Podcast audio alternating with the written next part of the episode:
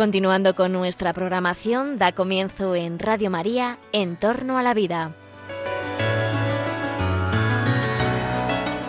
Un espacio dirigido por Jesús San Román.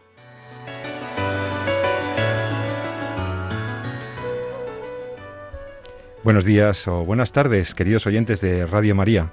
Os habla José Carlos Avellán en este programa de En torno a la vida, una nueva edición del programa de Radio María en el que hablamos de las cuestiones de la bioética, de la persona, de la medicina, de los derechos humanos, todos estos temas que tienen que ver tanto con la vida, con la vida corriente, con la vida física, con, la vida que, que todos apreciamos y que todos valoramos, con la vida que todos debemos amar y respetar. Vamos a hablar en este programa de temas muy interesantes que al menos esperamos que te interesen. Hemos preparado con todo cariño este programa para que eh, en medio del verano, hoy día de San Fermín, por cierto, felicidades a todos los Fermines y felicidades a todos los Pamplonicas, que aunque no puedan celebrar como otros años el, este, este día, pues no puede haber fiesta, ¿vale? Pero puedes acordarte de San Fermín, puedes estar con la familia, puedes aprovechar este día maravilloso y así todos en España nos acordamos hoy mucho de los pamplonicas y de amigos como Jesús San Román, director del, programa que precisamente se encuentra por azares de la vida en esos días por esas tierras maravillosas de Navarra. Pues, ¿de qué vamos a hablar hoy, queridos oyentes? ¿De qué quiero proponeros una reflexión crítica? Bueno, pues nosotros ahora en verano disfrutamos intentamos salir a la naturaleza, intentamos encontrarnos con ese medio natural que, Dios nos regala y que, y que no siempre tenemos tan a mano, sobre todo los que vivimos en las ciudades.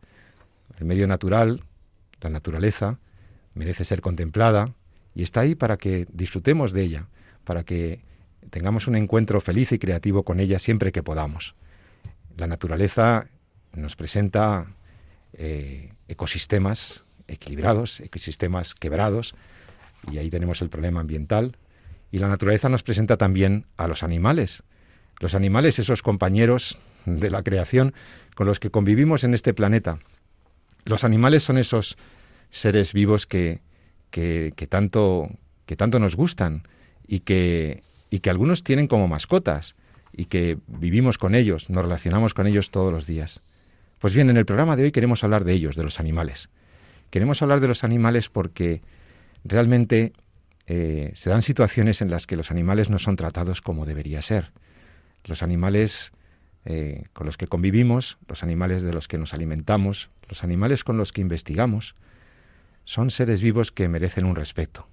Son seres vivos con su propia dignidad, sin duda. Al raíz de reconocer a los animales una cierta dignidad, pues el ser humano viene protegiendo a los animales de situaciones de maltrato, de, relacionarnos con ellos de una manera indebida. Se producen situaciones indeseables en esas, en, esas granjas de explotación intensivas, ¿verdad? Situaciones de maltrato animal gratuito o al menos evitable en otros contextos, en fiestas populares, en pueblos y ciudades en donde se, se infligen daño a los animales sin ningún tipo de reglamentación ni de sentido. Vemos eh, animales que, se pierden, especies enteras que se pierden por el descuido del hombre. Realmente tenemos una responsabilidad para con los animales. Y, nos queremos centrar hoy en ellos porque en realidad es cierto que los animales tienen su dignidad, pero su dignidad y su posición en el cosmos, en la creación, es la misma que la del ser humano. ¿El ser humano es simplemente otro animal? ¿Los animales tendrían derechos?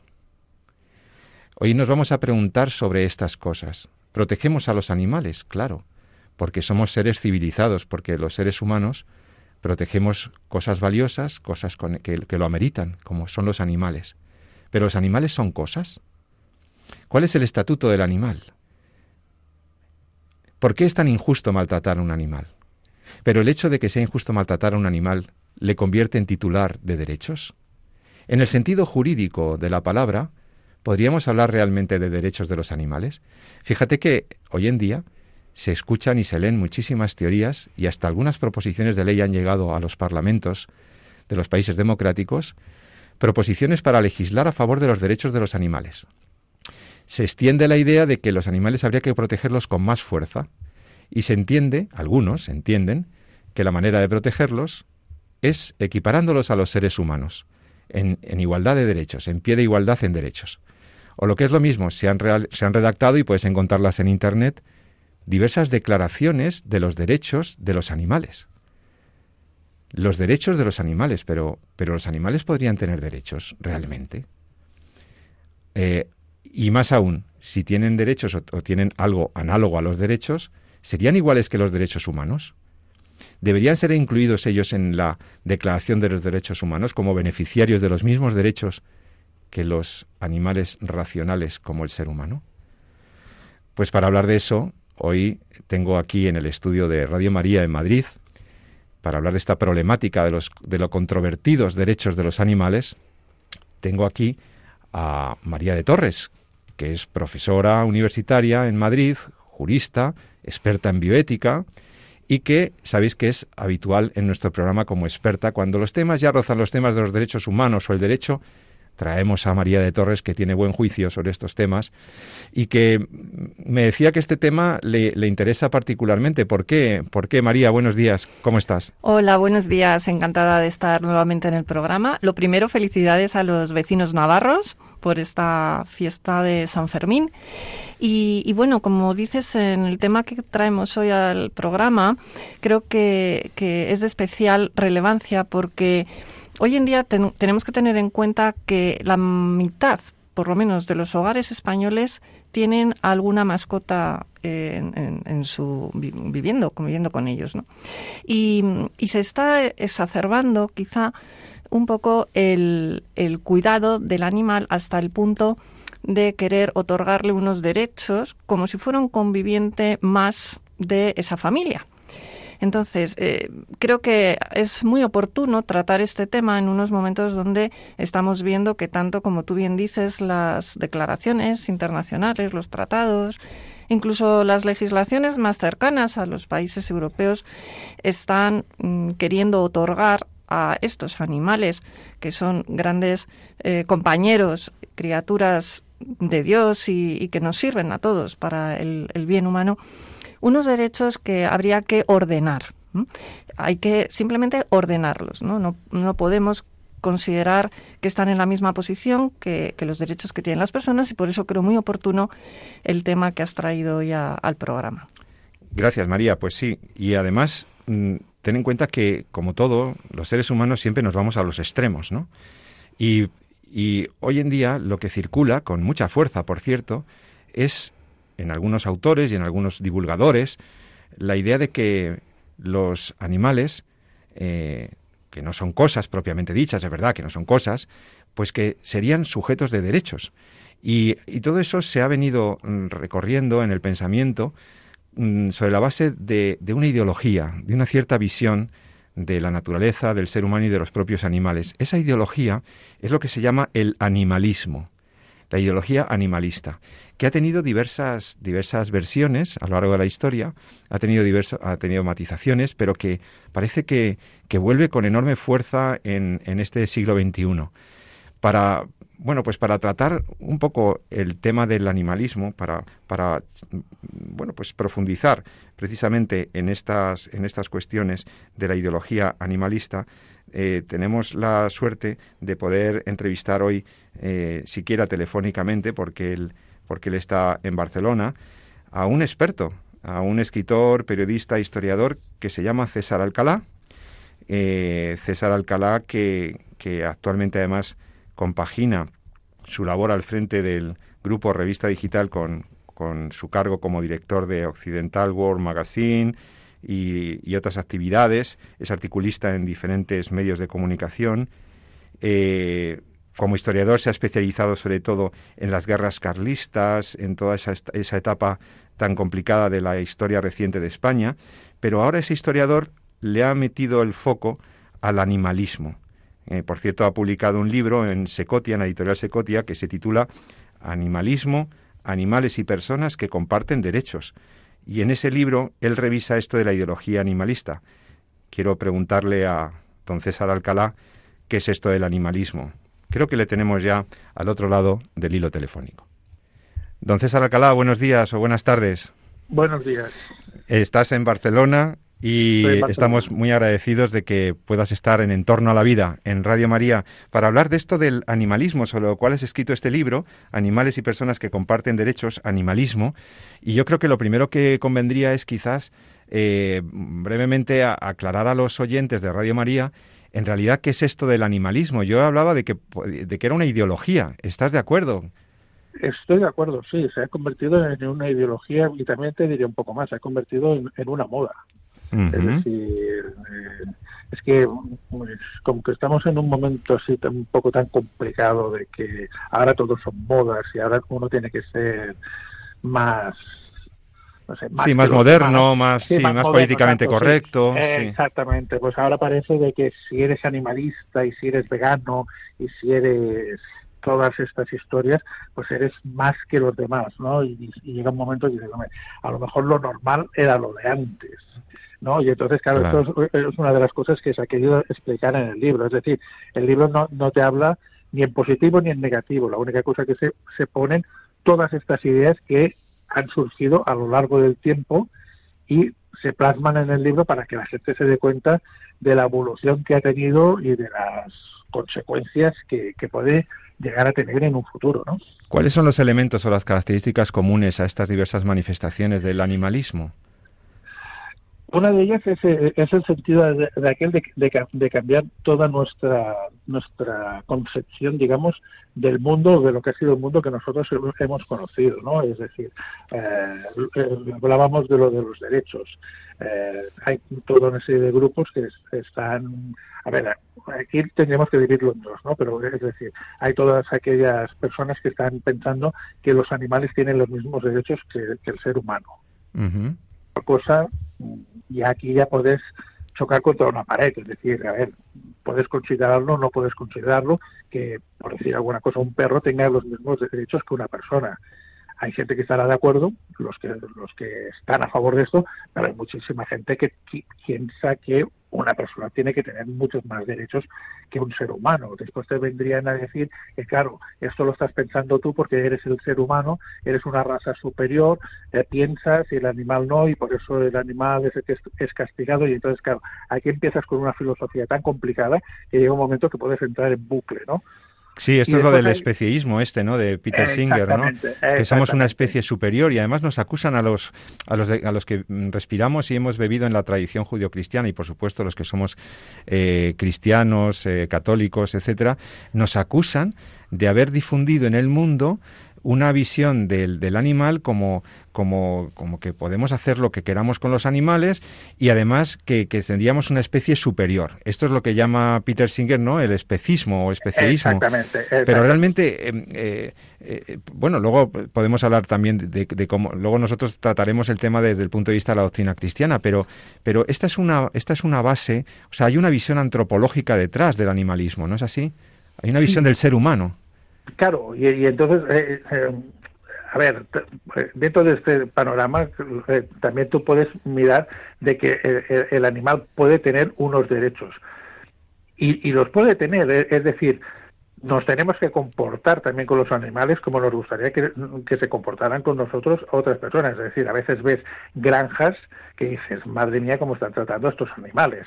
Eso sí que podría entrar dentro de un espacio jurídico en el sentido de decir hay que tratar bien a los animales, pero esto no es que tengan derechos, esto es, que tú tienes que tener la conciencia de tratar bien a los animales, porque no porque sean animales los tienes que maltratar. Esto ya, esa ya sería, entraríamos e, en otra e, e, en, otro concepto que no es el que estábamos diciendo del especismo, ¿no?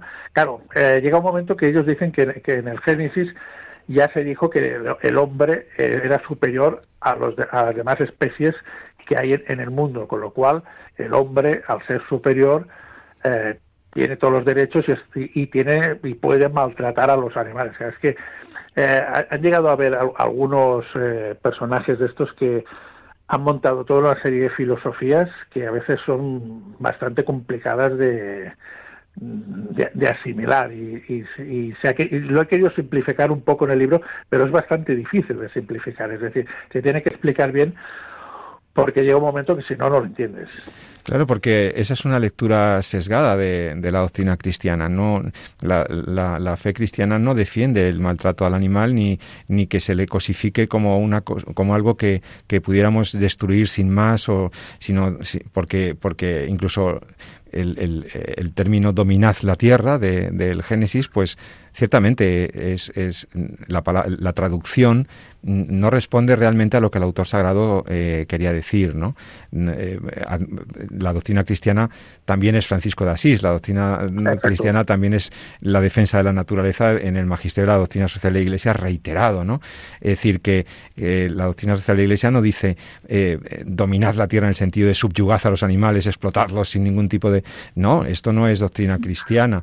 Pero, sin embargo, se utiliza ¿no? como un argumento también eh, que, para sostener eso, ¿no? como que nos basaríamos en una visión de nosotros mismos superior, eh, que tendríamos una dignidad superior a los otros seres vivos no racionales. ¿no? Por otra parte, también, no sé, en el libro hablas de de la de la de, la, de si los seres humanos realmente eh, somos animales, ¿no? Pero Claro que hay una animalidad en nosotros, pero César, César Alcalá, historiador, estudioso, ¿somos solo animales los seres humanos? ¿Cómo lo ves? Yo creo que, yo creo que no. Yo, puede ser que seamos animales o seamos una parte de esto, estemos dentro del animalismo, por decirlo así muy general, pero no somos animales.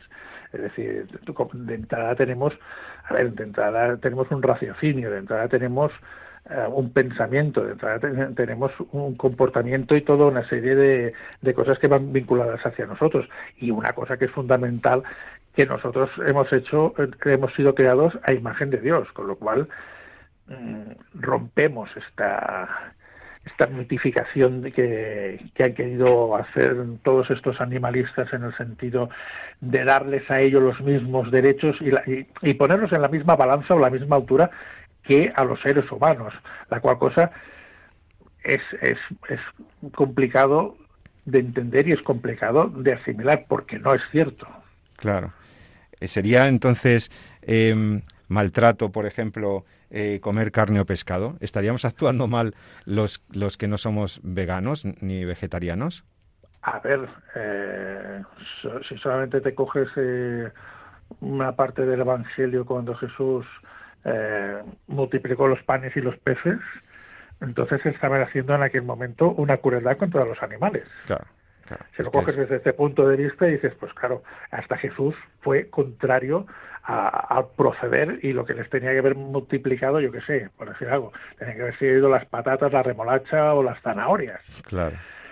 Y, pero claro, si ya te lo está poniendo la Biblia en este sentido, a ver, una cosa, eh, digamos, es que es el es, es la cadena aquella cíclica de la vida de que nosotros nos tenemos que alimentar como se alimentan los animales. O sea, o sea, el animal es mejor que el hombre porque, por decir alguna cosa, una vaca solamente come hierba, con la cual cosa es vegana. Con la cual cosa es mejor que un ser humano, que el ser humano come carne. Claro, es que entramos a veces en unas filosofías tan cogidas con pinzas que hasta a ellos mismos les cuesta mucho eh, llegar al punto aquel de decir, eh, esto, eh, esto como lo he apuntado yo como tesis, ¿no? Y es que eh, no, no, es, muy complicado. Es decir, lo, lo, más sencillo en esta vida es que nosotros tenemos que alimentarnos y tenemos que comer. Si nosotros todos, o sea, aquí el problema que te están diciendo es que como que el ser humano a nivel mundial come X millones de kilos de carne al año, sí. hay que tener unas, unas industrias que generan un maltrato al animal, que toda la argumentación que tú quieras, vale. Pero ahora todos nos convertimos en veganos. ¿Cuántos miles de millones de kilos de hierba, por decirlo fácil y claro, se tendría que hacer? También tendría que haber un maltrato, también tendría, o sea, el maltrato a las plantas no existe, pero sí el maltrato a, a los animales. Es decir, es que nos complicamos mucho la existencia en este sentido. Y yo creo que ellos están entrando, eh, ellos han entrado en bucle. Y este bucle, bucle les impide muchas veces racionalizar su pensamiento. Esto del animalismo como, como ideología que, que exalta y equipara equipara arrasando, ¿no? Por lo bajo, la dignidad con la del ser humano y por lo tanto le hace titular al animal de, derechos, se ha llevado a situaciones excéntricas a lo largo de la historia, situaciones, o sea, esto no es nuevo, ¿no? Esto, esto, esto del animalismo tiene, ha tenido diversas manifestaciones, ¿no es así? Sí, sí, a ver, ya desde la época de Aristóteles, esto ya, ya viene de, la Grecia clásica, es decir, Schopenhauer también era, era un, gran defensor de los animales y ha, y ha habido toda una, una, corriente, digamos, animalista dentro del pensamiento filosófico a lo largo de los años. Lo que pasa es que eh, a partir de los años 50 y 60 del siglo pasado, esto se, se multiplicó y, se ha ido multiplicando poco a poco y con el tiempo ha entrado lo que estábamos diciendo antes, de que se ha puesto de moda. Entonces, claro, ser vegano hoy en día es moda. Pero sin mirar las repercusiones que a lo mejor puede tener para tu cuerpo. Es decir, porque tú, o sea, el, hombre es carnívoro por definición, que lo habíamos estudiado en el colegio. No nos dijeron que nosotros fuéramos vegetarianos ni que nosotros fuéramos eso. O sea, somos, claro, tú estás comiendo verdura todo el día. Habrá toda una serie de componentes que te faltarán en, en tu dieta porque te los aportan otros alimentos. Claro. Claro, si tú para, para aportar esos alimentos, o sea, es, eh, las carencias que tú estás teniendo por no comer carne, por decirlo así, te tienes que comprar unos comprimidos farmacéuticos, pues dices, entonces, ¿qué estamos haciendo? Es, decir, eres vegano, pero luego te comes fármacos por no comerte un trozo de carne. Claro, claro. has dicho que, César, usted ha dicho que, que, hay, que está de moda, ¿no? Que es una ideología de moda. El veganismo es una manifestación del animalismo pero, eh, ¿por, qué, ¿por qué cree usted que tiene tanto, por qué está tan, tan, tan de moda, por qué tiene tanto éxito? ¿Qué, qué tiene la sociedad actual para acoger con tanto entusiasmo una ideología que, que nos deja al nivel de las amebas? Pues yo creo que dos, dos cosas fundamentales. Una es el culto al cuerpo y, y, la otra es una falta de creencia religiosa.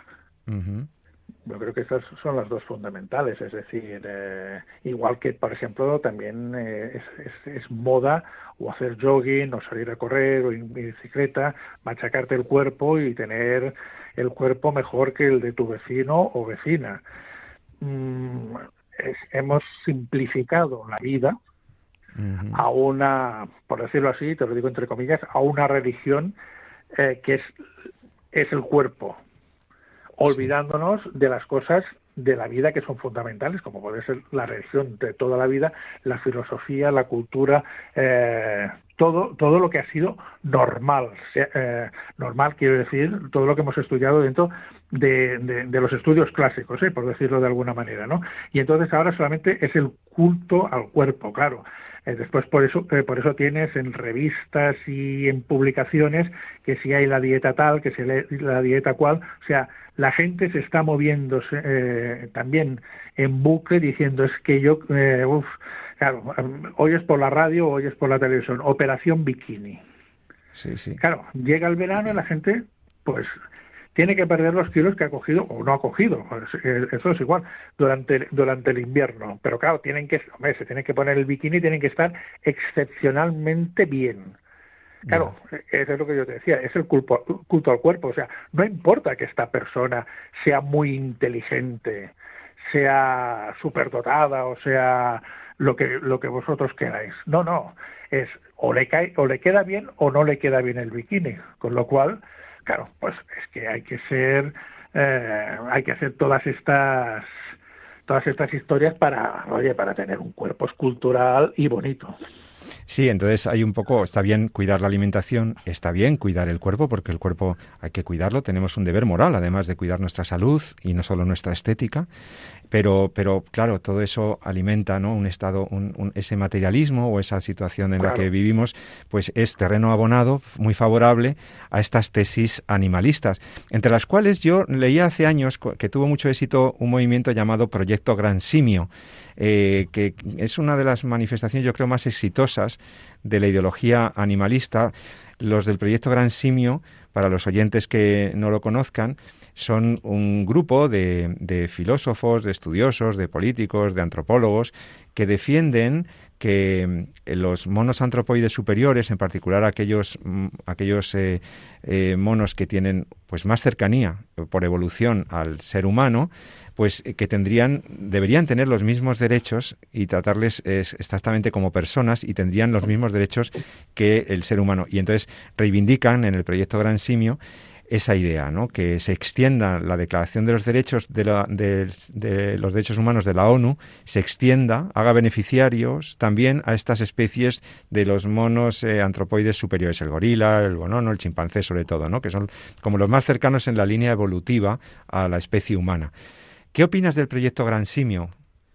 Mm, en, el fondo es, es lo que estábamos diciendo, es decir, eh, estamos desvirtuando un poco el pensamiento que hemos tenido durante toda la durante toda la existencia que es el respeto a los animales. O sea mientras se respetan a los animales pero pero esto también entra dentro digamos de, de las personas. Es decir legislamos muchísimas cosas y nos olvidamos que mucha de la legislación que tenemos la tenemos en un libro que es fundamental que es la Biblia y la Biblia ya te está diciendo que hay que tener respeto al ser humano. Pues si tienes que tener respeto al ser humano, también tienes que tener respeto a todas las, a todos los otros animales y cosas que existen en este planeta. Es que tampoco no hace falta legislar, es decir, llega un momento que si tú te vas al, al, monte, por decirlo, por decir una cosa, coges una lata de, de una bebida refrescante y la tiras, estás ensuciando aquel bosque, es decir, ya por una cosa mutua, o sea, por un pensamiento de uno mismo, estas cosas ya no se hacen. O sea, no hace falta que alguien te ponga ahí un letrero,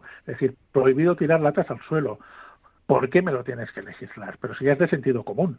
Lo que pasa es que estamos perdiendo mucho sentido común.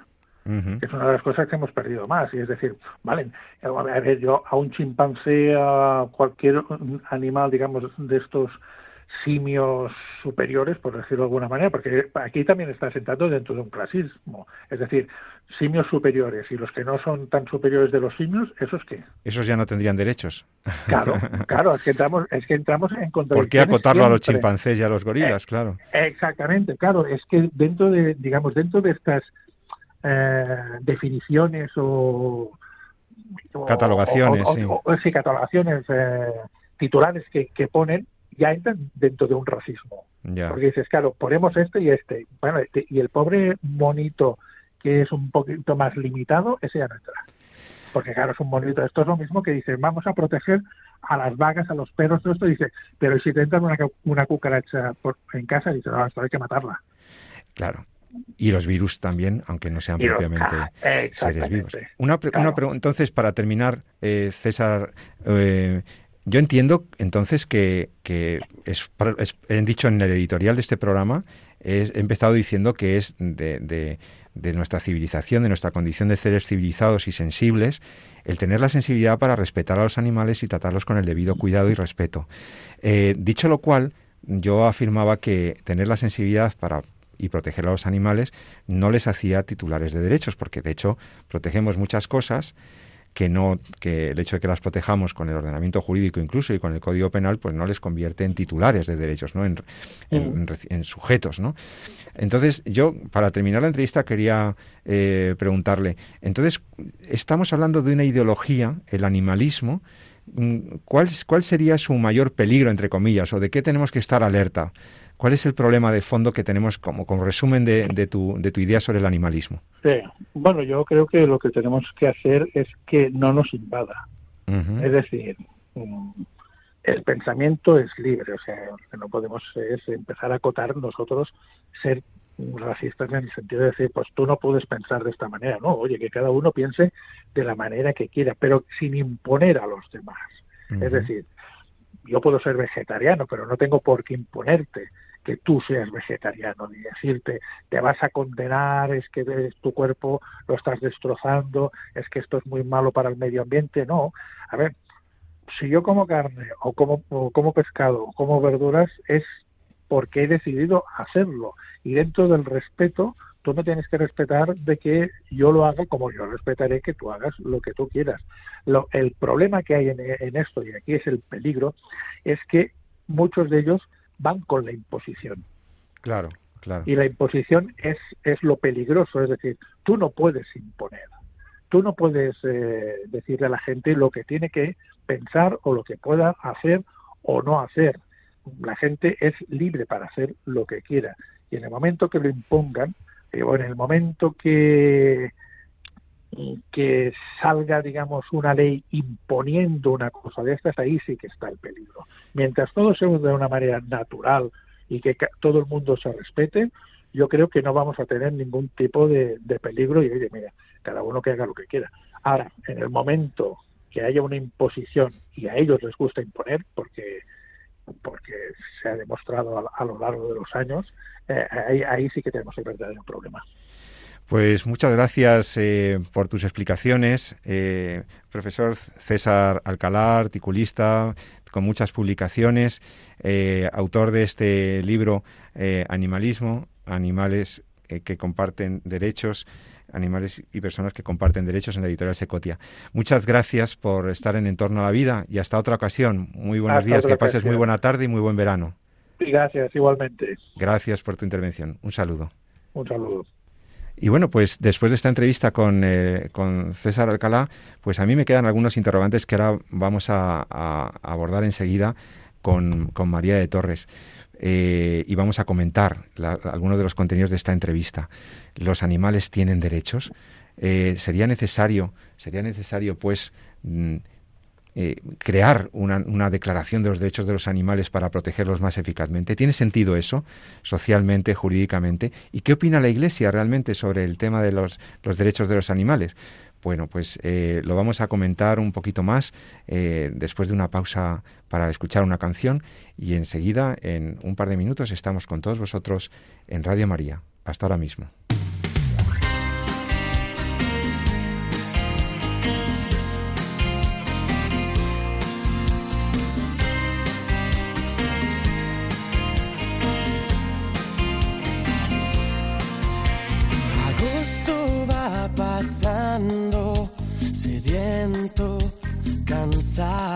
Y en su mente algo le dice.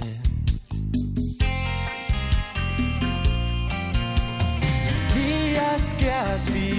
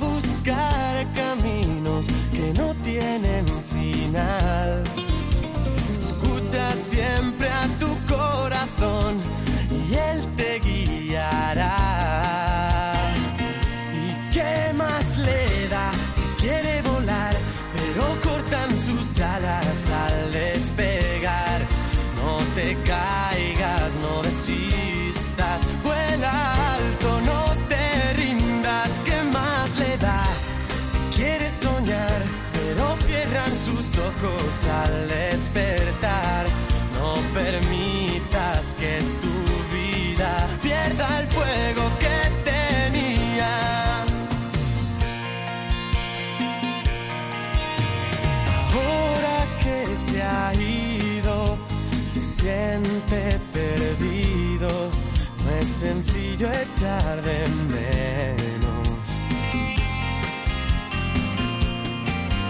Su vida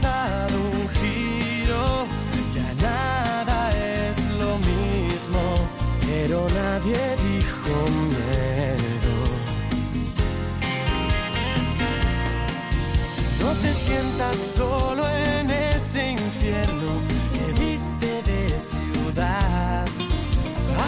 Aquí te estaremos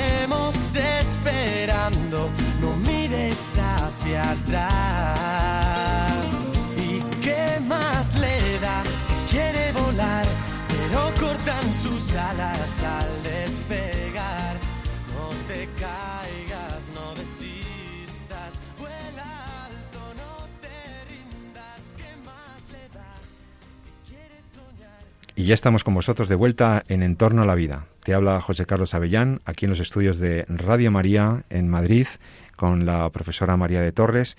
Hemos estado hablando durante la primera parte de nuestro programa sobre el tema del animalismo. Y ahora hemos compartido una canción contigo, una canción de Alex Ubago, la canción No te rindas, realmente en, pleno verano puede, podemos tener algún cansancio ya con esto de la pandemia, con las cosas, con, y llegamos con cierto cansancio al, al, final del año, ¿verdad? Y tan es así que yo tomaría esa recomendación de Ale Subago de la letra de esta canción, ¿no? Vuela alto, no desistas, no te rindas, hay que seguir adelante. Y nosotros vamos a seguir adelante, si te parece, eh, comentando un poco esto de la entrevista y también eh, os anuncio que eh, quiero que, siquiera demos noticia del, de una, bueno, lo que es una mala noticia en el fondo, como ha sido la aprobación en el Parlamento Europeo recientemente de un informe que en la misma línea de esto de los derechos, pues crea, pretende crear para, para todos los europeos un nuevo derecho, el derecho universal al aborto. Sí, ahora hablaremos un poco de esto del informe MATIC que ha estado durante las últimas semanas siendo comentado, eh, porque estamos hablando de extender los derechos a otras realidades, pero también otra cosa que se da en nuestro tiempo es la creación de nuevos derechos. Ya lo vimos con el falso derecho a la eutanasia y ahora vemos que el Parlamento Europeo se empeña en crear otro falso derecho que es el derecho a matar al ser humano más inocente en el vientre materno, el derecho al aborto provocado al aborto libre en Europa. Bueno, ahora hablaremos un poco de eso. Por cerrar un poco el tema de los derechos de los animales, eh, María, eh, ¿qué, puedes, ¿qué puedes decirnos tú sobre los pretendidos derechos de los animales? Algo que ya nuestra común maestra y profesora, la profesora Dolores Vilacoro, María Dolores Vilacoro, recuerdo que hace, pues ahora 20 años ya publicó un artículo sobre los pretendidos derechos de los animales. Y la famosa filósofa, bioticista y estudiosa María Dolores Vilacoro ya dejaba claro que esto no tiene ningún fundamento. ¿No es así, María? Así es. Eh, los animales efectivamente pueden tener, eh, y tienen de hecho, instinto, pueden incluso tener temperamento, eh, cosas pues que, que, les permiten pues reaccionar ante determinados estímulos y eso lo compartimos con ellos, efectivamente, ¿no? Pero es, no es eso lo que determina los, el hecho de que puedan tener unos derechos al igual que los seres humanos, porque ese temperamento y esos instintos también nosotros los compartimos, ¿no? Eh, creo que hay que dejar claro que la diferencia principal está en que el ser humano posee un atributo que es antes es decir, nosotros tenemos personalidad. Lo decía bien Zubiri cuando nos decía y explicaba cómo mm, la persona lo es, es, y después puede desarrollar ese ser. Lo puede desarrollar con distintas características, con distintos atributos, con distintas acciones, con distintos desarrollos de esa personalidad. Pero para que pueda desarrollar esa personalidad, la persona tiene que ser y tiene que ser antes. Bien, el animal efectivamente eh, puede desarrollar determinados atributos, pero eso no le determina una personalidad como tenemos los seres humanos. Ontológicamente, el, animal eh, es una cosa, un res, un, un bien que está en el mundo, creado por Dios, que tiene que ser protegido por el derecho, pero que al no tener el atributo ontológico de personalidad, no puede ser protegido por el derecho de la misma manera que el ser humano. El ser humano tiene, además de esa protección por el derecho, un ejercicio ante el derecho. Ese ejercicio libre que hace el ser humano porque es capaz de llevar a cabo determinadas acciones libremente le permite incluso estar por encima del derecho. Ni siquiera el derecho le puede coartar esas capacidades. Esa libertad, esa intimidad, ese poder eh, mm, proteger a, su persona, a, sus, a sus seres iguales, de la manera que ese ser humano decida libremente, siempre y cuando esté adecuado al bien, lógicamente, no puede equipararse a la protección que los animales dan a sus crías, etc. De manera que sí tenemos que tener claro que el derecho otorga al ser humano una capacidad tan grande por el hecho de poder llevar a cabo una personalidad a raíz de su ser ontológico que le capacita, como digo, para poder ordenar los derechos de los demás. Y eso no significa que el ser humano quiera ser más o quiera imponerse. Significa que hay un orden lógico en la creación. Un orden, lógicamente en este programa podemos hablar libremente de Dios, por eso lo decimos de esta manera, pero que incluso eh, para los que no son creyentes, porque también entendemos que este programa lo escucha mucha gente porque forma bien, mm, hay un orden lógico en cuanto a lo que es el grado de desarrollo. Las plantas están en un nivel muy inferior a los animales, ¿no? y, de los animales pasamos al ser humano como aquel animal más desarrollado, pero que en el orden lógico de la creación además tiene esa atribución ontológica que le posiciona para que pueda hacer un uso, eso sí, lícito, lícito, ordenado, de protección, porque no podemos ser unos tiranos, no podemos utilizar mal nuestra libertad, porque entonces no estaríamos actuando moralmente bien. Si tantos derechos tenemos por ser humanos, que se note que somos humanos porque utilizamos bien esa protección. Es muy importante lo que has dicho, porque en buena medida el animalismo, la consideración que tiene sobre el animal, se basa en la misma consideración, en la consideración que ellos tienen sobre la persona misma. Eh, cuando alguien pretende equiparar al ser humano al, animal en, en, cuanto a titular de derechos, es porque tiene una cierta visión de la persona, del ser humano.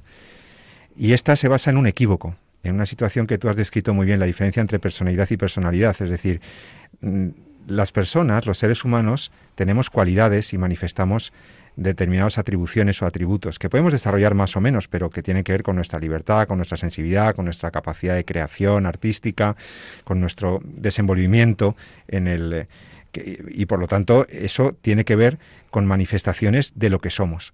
Si no fuéramos lo que somos, no podríamos tener, por ejemplo, libertad para realizar actos eh, responsables. ¿Por qué? Porque somos sujetos, porque solo el ser humano es sujeto, en el sentido de que, como decía Herbada, el filósofo del derecho, eh, somos los únicos que tenemos plena posesión y dominio de nuestro ser. El ser humano es el único que es consciente de que es y además tiene un pleno dominio de su ser. Y tiene tal cantidad de ser, tiene un tipo de ser. Somos de tal manera que en ese sentido somos distintos de los animales, ni más ni menos. No es que estemos por encima para poder subyugarlos y explotarlos, no, para nada. Lo que es, eh, hay que reconocer la realidad ontológica, como bien decías, del ser humano. ¿Por qué? Porque efectivamente la titularidad de los derechos solamente cabe predicarla de quien es sujeto, quien es capaz de obligaciones. Yo eh, puedo entender que el oso pardo que está ahí en, en los valles de Cantabria eh, y, en, el maravilloso oso pardo, cuando habita una madriguera, pues realmente podría pensar que, ese espacio es suyo, ¿no? Y que tendría un derecho de propiedad. Pues, eso, mire usted, eso es una analogía que usted hace, porque el, oso no, lo más que puede hacer es poseer temporalmente un espacio, pero no es titular de un derecho de propiedad. ¿Por qué no? Porque ¿Por qué no pueden tener derechos? Porque son inaptos ontológicamente, porque carecen de la aptitud para poder ser recipiendarios, digamos, sujetos de derechos. El oso pardo no puede ir a una oficina del banco y pedir una hipoteca, y no puede adquirir obligaciones, y nadie le puede pedir responsabilidades por sus actos que nunca son libres, sino sujetos a instinto. Y por lo tanto, si los animales no son libres, no son responsables, no pueden tener derechos porque tampoco pueden tener obligaciones. No es que los menospreciemos, simplemente hay que ponerlos en su lugar. El problema es cuando un cierto antropocentrismo o una visión eh, eh, soberbia del hombre nos ha llevado a creernos dueños de la creación, cuando no somos más que administradores, cuando debemos ser administradores responsables. Por ahí es por donde la doctrina católica enlaza con la mejor antropología, cuando reconoce al ser humano una posición central en el cosmos, en el sentido de que somos seres dotados de un alma, de una dignidad distinta, no superior, insisto, los animales tienen su dignidad, pero titulares de unos derechos porque somos lo que somos, porque fuimos creados a imagen y semejanza del Señor y tenemos una responsabilidad para con los otros seres de la creación. Creo que ahí está la clave, ¿no? En entender que eh, quien no es sujeto no puede ser, mm, eh, fíjate, en derecho civil, tú eres profesora de derecho civil. ¿Te acuerdas cuando estudiamos en la carrera a los animales como semovientes, ¿no? En realidad no son cosas, no es, como un objeto, el animal no es un objeto, pero ya los juristas desde la época del derecho romano tenían muy claro que el animal estaba en una especie de espacio intermedio entre la pura cosa, res, y el sui juris, el sujeto. Entonces, efectivamente, eso es más que una observación sensata que ya hicieron los romanos de la, de la realidad del ser humano, de sus atributos, que podrá desempeñar o no, que podrá desplegar o no esa inteligencia, esa racionalidad, esa libertad, pero es, esas cualidades no le hacen persona. Ese es el error. ¿eh? Y, porque, claro, compartimos muchas cosas con los chimpancés. Pues uno puede decir, es que los chimpancés también tienen sensibilidad y memoria, y hasta parece que tienen sentimientos, o algo análogo a los sentimientos humanos. Desde luego pero el que compartan ciertas capacidades no les hacen sujetos, porque lo que define al sujeto no son sus capacidades, sino lo que es. Y por lo que son, no pueden más que compartir análogamente ciertas cualidades del ser humano. Yo creo que esta es la clave filosófica del problema. ¿no? Algunos pueden pensar que también los animales son, lo, son antes de...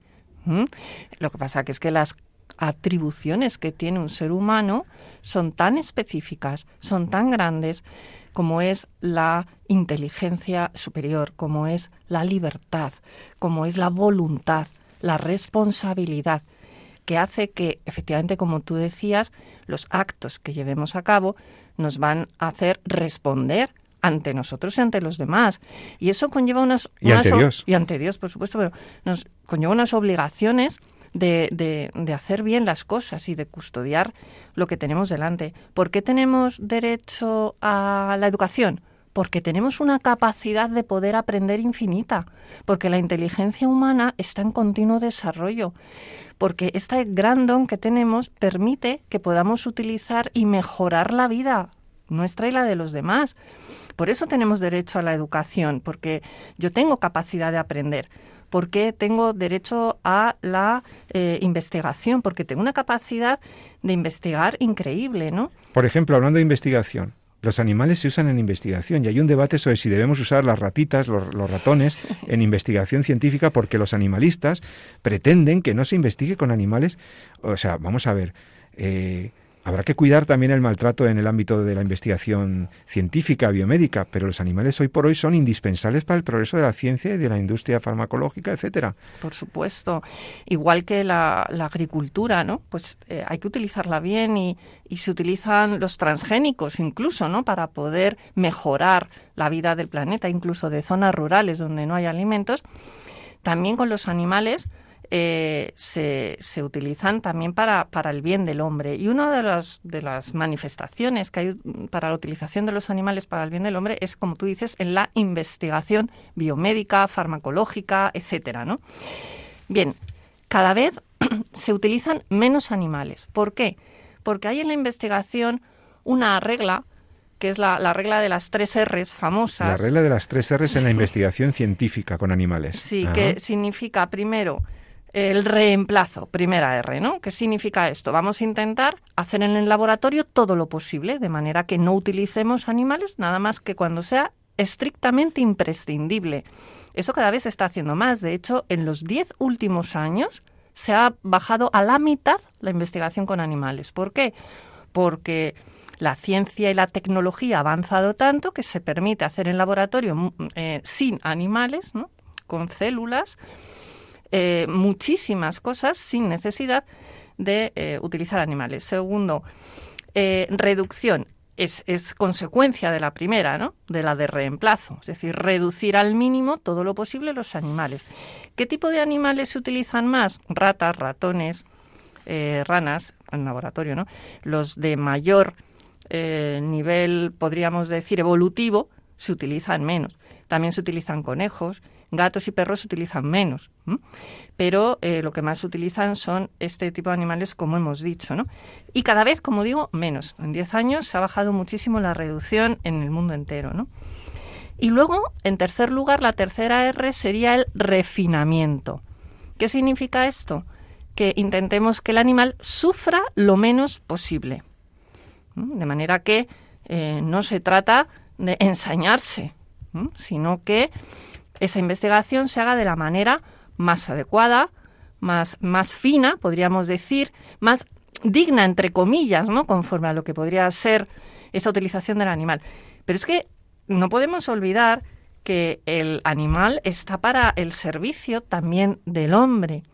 Dios nos lo ha puesto ahí en la creación para que podamos, eh, para que sirva para el bien común, ¿no? Y, no solo en la investigación, pues es que los animales nos ayudan tanto. Por ejemplo, en, en las investigaciones incluso policiales. Tenemos animales, los perros, que, bueno, pues eh, detectan, ¿no? Para la investigación ante delitos. O, por ejemplo, para ayudar a personas que tienen algún tipo de limitación en sus capacidades. Por ejemplo, los caballos, que tanto se ha visto que ayudan a niños con problemas de autismo. O los perros guía para los invidentes, ¿no? Y, bueno, pues, pues tantas cosas, ¿no? Que nosotros tenemos pues esa obligación de, custodia, ¿no? De, de cuidado, ¿no? Muy bien, pues yo creo que con eso hemos dejado claro también cuál es la doctrina cristiana, la doctrina católica sobre este tema. Los animales merecen un respeto como parte que son también de la creación, por supuesto, tienen su propia dignidad, pero eso no les hace titulares de derechos. Creo que eso está claro, ¿no? Eh, y, que y que protegemos muchas cosas con el máximo cuidado, incluso con el Código Penal, si es necesario, para defender eh, que su existencia y que no sean maltratados, pero eso no les convierte en, seres con derechos, porque por lo que son no puede ser, ¿no? Jurídicamente no se sostiene además. pero fíjate que hablando de los derechos y de los derechos humanos, aquí en, eh, en Entorno a la Vida, eh, estoy hablando con María de Torres de los derechos humanos y de los derechos de los animales, pero hay una noticia que siquiera en los últimos minutos quiero comentar con vosotros porque me parece preocupante y probablemente podamos tratarla con más amplitud en otros programas.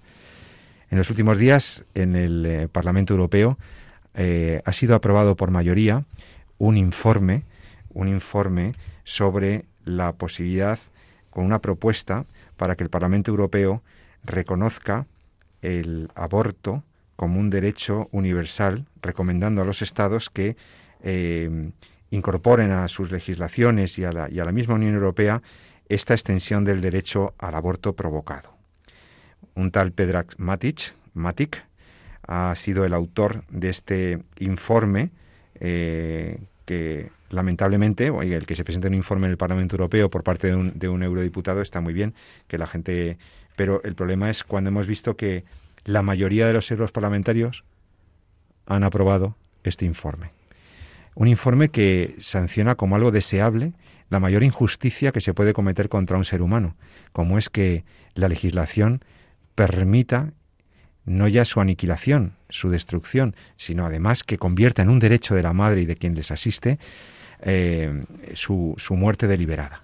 El aborto, ya lo hemos hablado muchas veces en estas ondas, es algo siempre injusto, es algo que lesiona a la mujer, que lesiona a la sociedad, pero que sobre todo comporta la muerte intencional, el sacrificio de un ser humano inocente.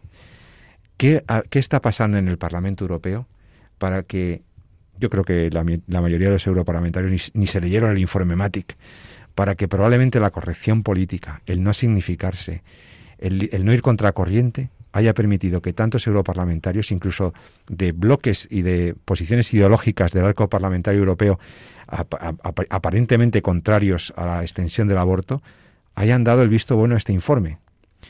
¿Y, qué consecuencias puede tener esto? María, ¿cómo ves tú el informe MATIC? Bueno, pues yo creo que esto es un retroceso auténtico a, a lo que es el desarrollo de la vida al, desarrollo, a la cultura de la vida. Es un, retroceso auténtico. Eh, ya dice ese dicho de que si no actúas como piensas, terminas pensando como actúas. Y yo creo que esta deriva que está llevando el aborto, no solamente en, países europeos, sino en el mundo entero, pues ha hecho que, al final pues hayamos caído en este relativismo en el que, ¿por qué no? ¿Mm? Entonces, yo creo que tenemos que lanzar un mensaje positivo de recuperar esas verdades que nos han mantenido firmes a lo largo de los siglos. Nosotros no, no, vamos a ser mejores ni vamos a saber más de lo que han sabido los griegos, los romanos, el cristianismo, el judaísmo incluso anterior al cristianismo, donde se ha protegido tanto a la vida humana y nosotros la estamos destruyendo. Yo creo que esa inteligencia de la que hablábamos en la primera parte del programa tiene que servir para que la pongamos en servicio a nuestros semejantes y no al contrario. Estamos para ayudar a vivir, a mejorar la vida, la calidad de la vida y no para destruirla. Qué paradoja, ¿verdad, María? Qué paradoja, queridos oyentes. Llevamos 40 minutos en este programa hablando de los pretendidos derechos de los animales. Llegamos a la conclusión de que los animales no tienen derechos por más que la gente se empeñe en predicarlos o intentar ponerlos en las leyes, que los animales merecen toda la protección, todo el cariño y toda la delicadeza de la sensibilidad humana para no dañarlos y no maltratarlos y que no sufran indebidamente nunca. Pero fijaos qué paradoja. Eh, protegemos a las otras especies, pretendemos protegerlas a las otras especies y al más pequeño de los nuestros, a ese, a ese que está en el vientre materno, el Parlamento Europeo pretende convencernos de que debe ser eh, permitida su, su muerte intencional, ese homicidio del aborto. El informe MATIC es una prueba más de la, decadente de la decadencia de nuestra civilización occidental, cuando los europarlamentarios no saltan ante la violencia contra un derecho natural como la vida, ¿qué otros derechos vamos a defender? Sobre el derecho a la vida se edifica todo el edificio jurídico. El resto de los derechos humanos se sustentan sobre la posibilidad de la existencia humana. Si suprimimos eso a los más inocentes de los nuestros, a los más pequeños y vulnerables, ¿qué sociedad estamos construyendo? Yo no quiero esta Europa, amigos. Pero en fin, eso será tema para otro programa. María de Torres, querida amiga, nos despedimos ya, que profesora universitaria, bioeticista y jurista, hasta otro día. Muchas gracias. Feliz día. Y ya cerramos hoy este, este programa en el día de San Fermín, eh, en el que no hemos podido disfrutar de los toros, de la belleza del toro corriendo por las calles de Pamplona, pero bueno, hemos hablado de los animales, hemos hablado de sus pretendidos derechos y espero que te haya interesado. Si es así, espero poder reencontrarme contigo dentro de 14 días, aquí en Entorno a la Vida. Te habló José Carlos Avellán en Radio María. Y recuerda, ama la vida y defiéndela. Muy buenas tardes.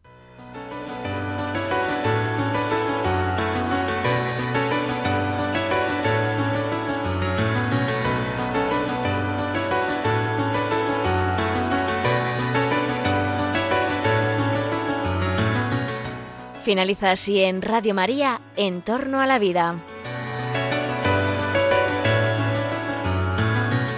Un programa dirigido por Jesús San Román.